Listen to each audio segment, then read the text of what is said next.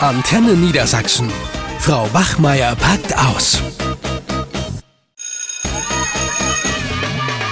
Antenne Niedersachsen. Frau Bachmeier packt aus. Moin, moin, hier sind Frau Bachmeier und Herr Krautmann. Und heute geht es um das Thema, liebe Eltern, kümmert euch um eure Kinder, aber lasst sie bitte selbstständig werden. Ja, während sich in meiner Klasse die Eltern meiner Schüler kaum für ihre Kinder interessieren, ist in, neuen, ist in der 9D ja wohl äh, das Gegenteil der Fall. Also da nehmen die Eltern in einer Weise an dem Schulleben ihrer Kinder teil, als würden sie selbst noch die Schulbank drücken. Das geht ja wohl gar nicht. Das nervt auch.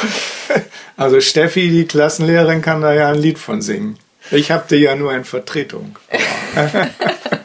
Ja, naja. ich kenne die auch nur so vom Sehen, aber ich weiß, dass sich da so eine ganz bestimmte Elternschaft drin tummelt. Also da sind die äh, Elternabende voll. Während in meiner Klasse kaum drei Eltern anwesend sind, sind da zum Teil beide Elternteile anwesend. Äh, dort tummeln sich die Lehrer, Ärzte und Beamtenkinder und die Erwartungen, die ja. sind natürlich immens hoch. Das kann ich mir denken. Deshalb ja. wissen Mami und Papi auch bestens Bescheid über alles, was in der Schule läuft und äh, den Kindern wird alles abgenommen. Also das fängt ja schon beim morgendlichen Bringen mit den Elterntaxis an, geht dann weiter beim Verzehren der liebevoll geschmierten Stulle mit den geschnibbelten Biomörchen. Ja, und setzt sich fort beim gemeinsamen Anfertigen der Hausaufgaben. Schrecklich ist es, oder? Also mich, das muss ich ja wirklich mal sagen, ne? ich hatte mir ja letztens den Fuß gebrochen. Und äh, zum Glück habe ich ein Automatikauto und dann äh, bin ich ja mit dem Auto jetzt war die letzte Zeit immer gekommen. Ne? Ja. Und ich denke, das kann doch wohl nicht wahr sein. Morgens auf dem Lehrerparkplatz, ne? ich auch noch ja leicht behindert, ne? denke natürlich, kannst du vorne ganz ranfahren. Denkste, also da ist was los. Da kommen die Eltern mit diesen großen Suffs angekarrt und dann steigen da, ich will jetzt nicht zu viel lästern, aber da steigen da so die kleinen Moppel aus und schleppen sich in die Schule. Ne?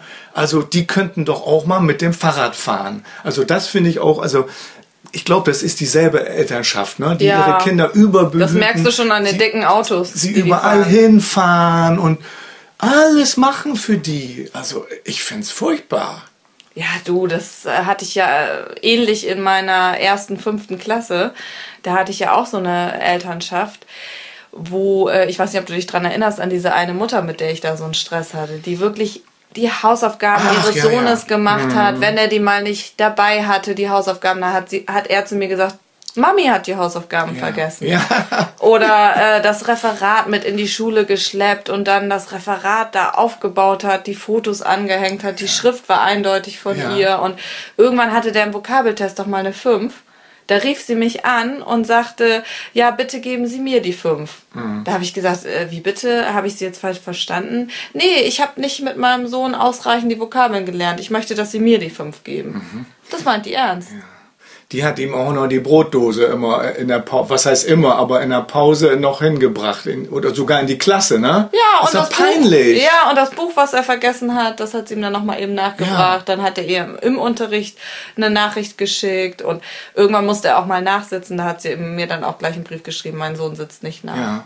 Also die hat wirklich alles. Also die Kinder können einem wirklich leid tun. Und die sitzen wahrscheinlich auch mit 40 noch zu Hause, Hotel Mama, und sagen, was gibt's heute zu essen? So ungefähr.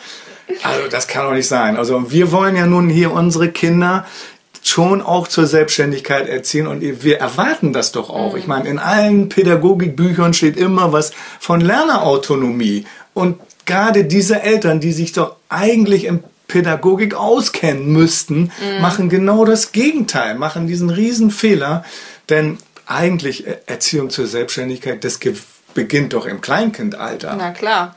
Und die Kinder sind noch total überbehütet und in Watte gepackt. Ja. Ich meine, guck dir doch mal die 9D an. Da sind 14- bis 15-jährige Schülerinnen und Schüler drin und die sind sowas von unselbstständig. Wir haben jetzt die Mensa umgestellt ja. auf Buffet. Ja. Ne? Und vorher haben eben immer Mami und Papi dann die Essensmarken bestellt, schon am Wochenende für ihre Kinder und haben dann das Essen ausgewählt. Und jetzt hat Steffi mir erzählt, dass eben seit die neue Mensa da ist, dass sie zahlreiche Elternanrufe hat, weil die Kinder total überfordert sind. Zum Beispiel bei Anna Pia, die kann jetzt nicht eigenständig spontan entscheiden, was sie denn beim Buffet isst. Ach, kann das muss Mami sein. vorher doch, doch für sie machen. Um Gottes Willen, ja. Also, also solchen Eltern möchte ich eigentlich wirklich mal so richtig die Leviten lesen, ne? Ja, Das bringt aber, glaube ich, reichlich wenig. Also Steffi hat das auch schon versucht.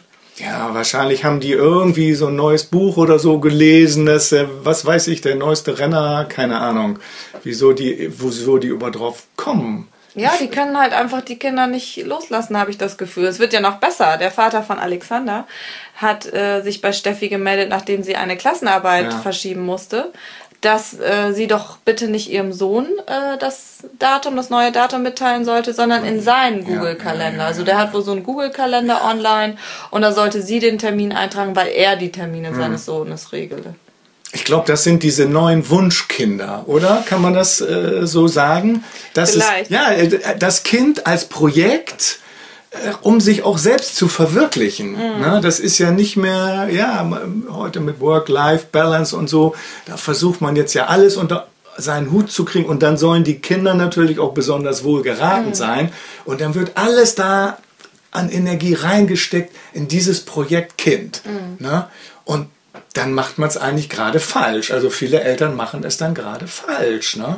Und, und lassen das Kind nicht los. Ne? Ich habe ja jetzt auch einen Enkel, bin ja schon in dem, oh, ja gut, in dem Operalter fast.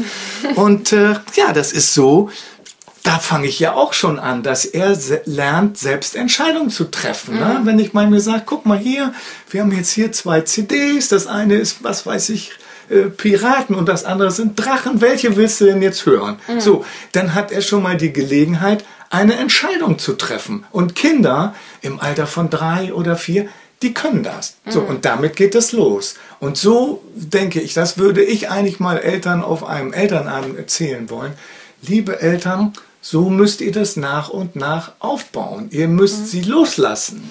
ne? Ja, ich glaube, aber das Problem ist vielleicht auch noch ein anderes. Also einerseits glaube ich, dass diese Eltern auch beruflich selbst erfolgreich sind und vielleicht auch gar nicht so viel Zeit für das eigene Kind tagsüber haben Ja, und das versuchen okay. so ein bisschen über die Schule auszugleichen, diese Aufmerksamkeit. Ja, vielleicht ein schlechtes sie, Gewissen auch. Genau, oder? glaube ich auch, dass sie vielleicht ein schlechtes Gewissen haben und vielleicht versuchen, ganz viel auszugleichen, indem sie in der Schule wirklich versuchen, dabei zu sein. Und ich glaube, es steht auch eine unheimliche Angst vor Versagen dahinter. Ja. Dass man selber auch schlechte Erfahrungen gemacht hat in seiner Schulzeit und einfach Angst hat und dem Kind möglichst viel abnehmen will und aber auch natürlich so eine gewisse Drucksituation aufbaut. Man möchte natürlich, dass das Kind in der Schule möglichst erfolgreich ist. Ja, ja gut, ich habe ja auch Freunde im Bekanntenkreis, ne? da ist das dann ja auch kein Thema, dass die Eltern dann mal äh, die äh, Facharbeit schreiben in Mhm. der Oberstufe oder, oder, vielleicht sogar die Examensarbeit später. Ne? Und so ist das praktisch von der Wiege bis, keine Ahnung, zum Hochschulstudium werden die Kinder Mhm. begleitet. Aber ich meine, irgendwann fallen die doch auch mal auf die Nase, ne? wenn sie Ja, das eigentlich ist das Problem. Die gar nichts halt nicht selber gemacht haben. Das ist ja bei unseren Nachbarskindern auch so. Die sind äh, beide auf dem Gymnasium. Die Tochter ist 18, der Sohn ist 16. Und abends kann man immer sehen vom Fenster gegenüber, wie die Mami dann die Tasche ihrer Kinder packt für Ja. den nächsten Tag und auch die Hausaufgaben überprüft am Schreibtisch. Mhm. Äh, ja, und alles für die Kinder macht, wenn die Kinder dann halt irgendwelchen Freizeitaktivitäten, Kinder kann man ja schon gar nicht mehr sagen, Jugendliche und fast Erwachsene, Ja, klar. 18, mit 18 erwachsen. Das ist unglaublich. Da habe ich die auch mal gefragt, die 18-jährige Tochter, habe gesagt, Mensch, äh, ne, wie sieht das denn aus, wenn Mama alles für dich macht? Äh, was willst du denn dann später mal machen? Ja, dann will ich studieren.